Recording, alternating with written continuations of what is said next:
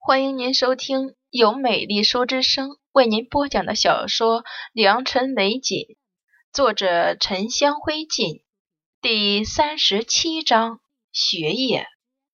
徐妈妈把静安居的事情都跟季氏说了，季氏失笑。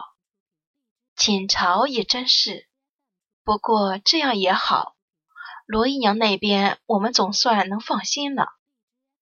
但是这紫菱的事，我却不知道到底是为什么。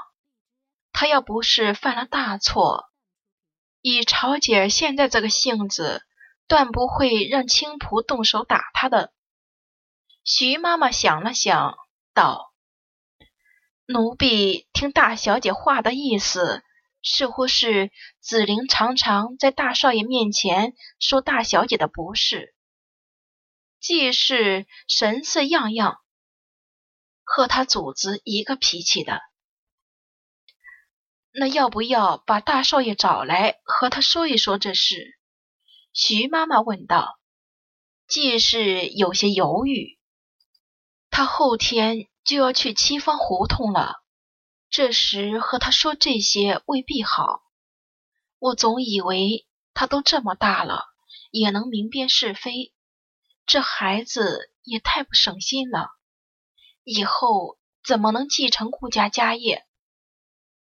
不一会儿，墨雪又在外头通传，锦朝过来陪他用午膳了。梁主仆不再说话，让人端了小吉上来。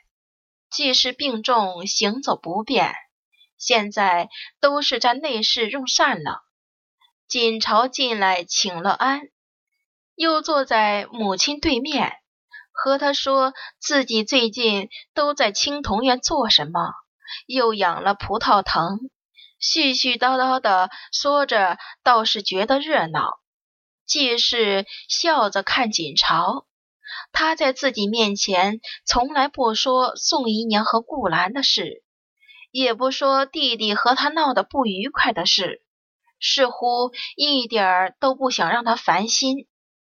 菜端上来了，紫砂锅装着天麻炖乳鸽，一碟清蒸鲈鱼，一碟糟鹅掌，一碟嫩黄瓜。鲈鱼和鹅掌都是给锦朝准备的。季氏现在只能吃极为清淡的菜，锦朝替母亲盛了一碗汤喂他喝。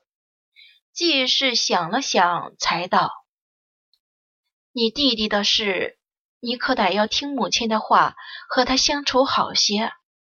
你毕竟是姐姐，他现在年纪还小，不能明辨是非，可别和他太疏远了。锦朝的手顿了顿。今天上午静安居发生的事，母亲肯定知道了。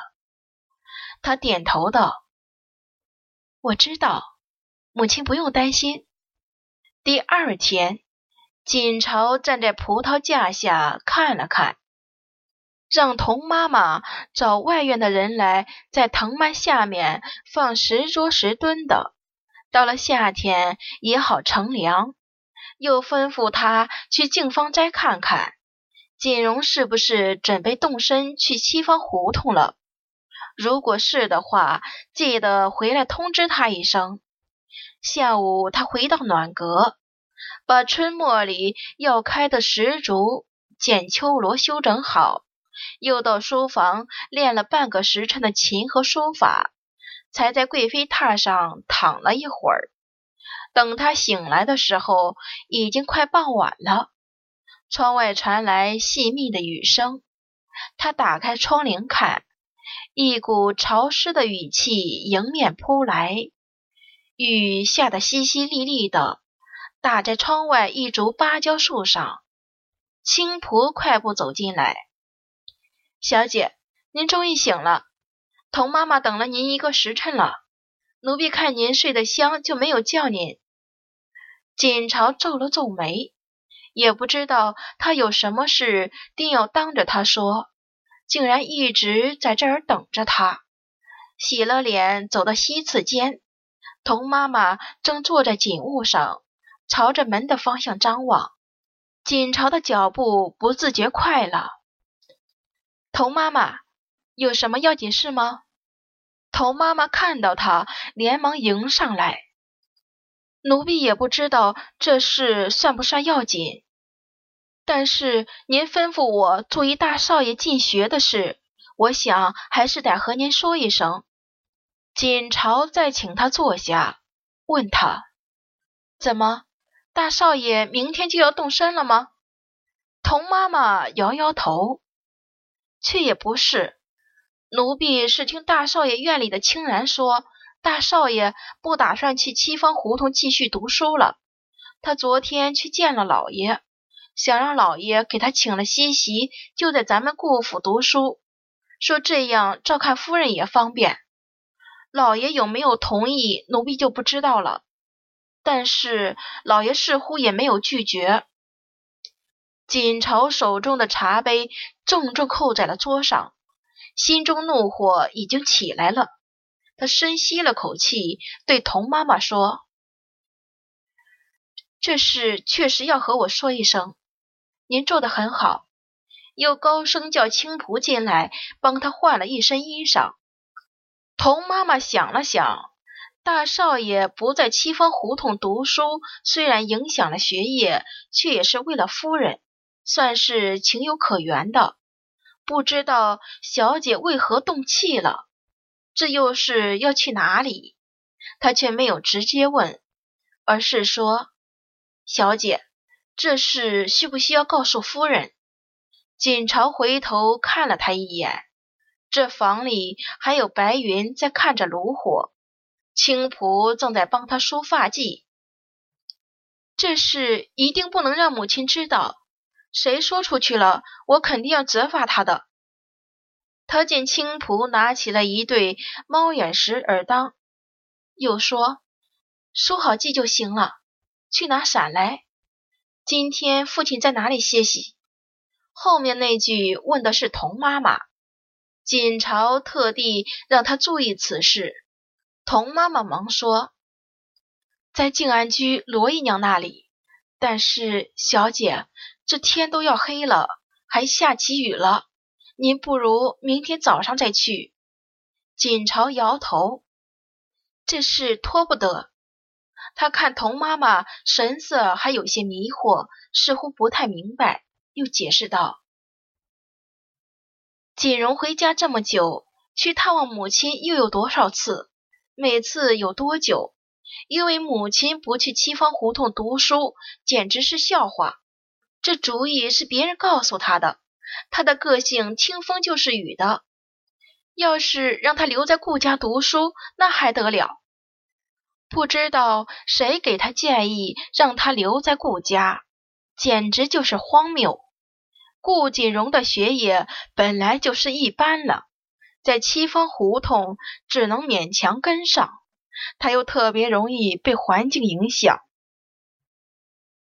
顾家没有别的子弟陪他读书，一个人请了西席教，恐怕没几天就不成样子了。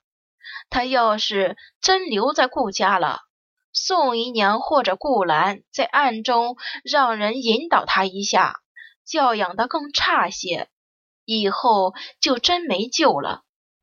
锦朝让青仆撑着伞，两人便往静安居去了。雨虽然不大，但是也湿了鞋袜。锦朝刚到静安居，就被柳婆子看到了，连忙请他到了耳房，又捧了手炉，端了热茶过来。还下着雨呢，大小姐怎么到静安居来了？锦朝把茶递给了青仆，他护着她不被雨淋，自己却湿了小半个肩膀。现在也该暖和一下，找一身衣服给青婆换了。我要去见老爷。现在静安居都是锦朝的人，他的话这些丫头婆子自然不会说半句。柳婆子去找干净的衣裳了，陈婆子领着她去东次间。罗姨娘正和老爷用晚膳呢，晴姨伺候着。小姐，您在这儿等着，免得淋了雨，我就去里面通传一声，让她坐在正堂的太师椅上。锦朝看了看正堂外，天已经全黑了，雨帘细密，什么都看不清。陈婆子请他过去，到了东次间，迎面却是一阵暖意。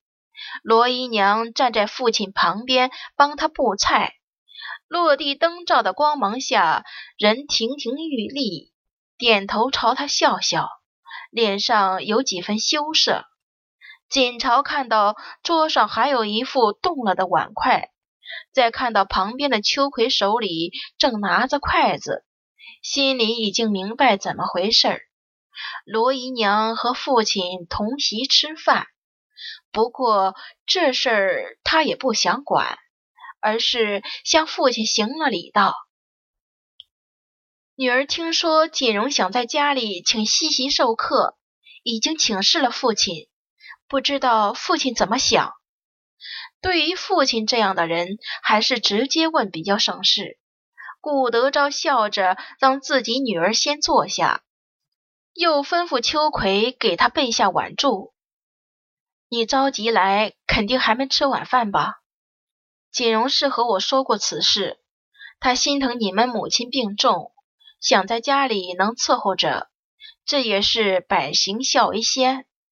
虽然有些影响他的学业，请了原来在国子监教书的郭先生来教他，也应该是无碍的。锦朝摇头道：“父亲，虽说锦荣是想尽孝，但是您也知道母亲的，他肯定希望锦荣在七方胡同读书，而不是在家里伺候他。要是锦荣志意有成。”三年后中了举，回来光耀门楣，可不更是尽了孝道了？顾德昭一时沉默，不过片刻就问：“你是不希望他在家里？我以为锦荣在家里，你们两姐弟能更亲密些。有顾兰在，顾锦荣在家里越久，他们恐怕就越生疏。他不说这个。”而是继续劝道：“父亲，您也清楚，锦荣可不是醉心学业的人。要是让他在家里读书，恐怕是三天打鱼两天晒网的。最近永阳伯的三公子又爱来找他玩，您是知道这位三公子的。锦荣前不久还和他一起到郊外走马。”永阳伯家三公子出了名的游手好闲，家里几个兄长都在七方胡同读书，他偏偏不去，又是最小的嫡子，永阳伯和伯夫人也管不了他，染得一身豪奢气。这事锦朝早就知道，但是他和顾锦荣的关系已经不好，不想为了这事去惹了他。所以一直没有说过。旁边的罗姨娘也轻声道：“我看大小姐说的有理，大少爷还是要以举业为重，可不得听了二小姐的话就想一直留在家里了。”顾德昭皱了皱眉，问罗素：“这主意是顾兰出的？”罗姨娘屈了一下身。妾身是听下人们说的，二小姐常找大少爷，和他说，要是去了大兴县，两人可要很久都见不到了。不过妾身也不知道，大少爷竟然真的来和您说了。顾德昭就变了脸色。要是为了季氏，顾锦荣不想去七方胡同，还是情有可原的；但要是为了别的，顾德昭回过神，便让锦朝先回去。这事我明天会和他说清楚的。罗素说要送他到门口，锦朝看他似乎有话想说的样子，也没有拒绝。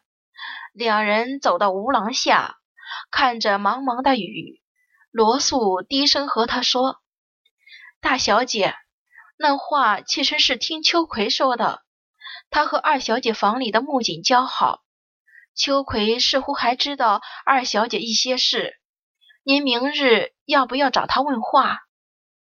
锦朝道：“先不必，等到需要的时候，我会来找他的。这次多谢你了。”他没想到罗素会突然开口，把问题引到顾兰身上。现在看来，他虽然怯懦，却也不算笨。罗苏笑了笑：“大小姐不必客气，都是妾身熬茶，结下害的。”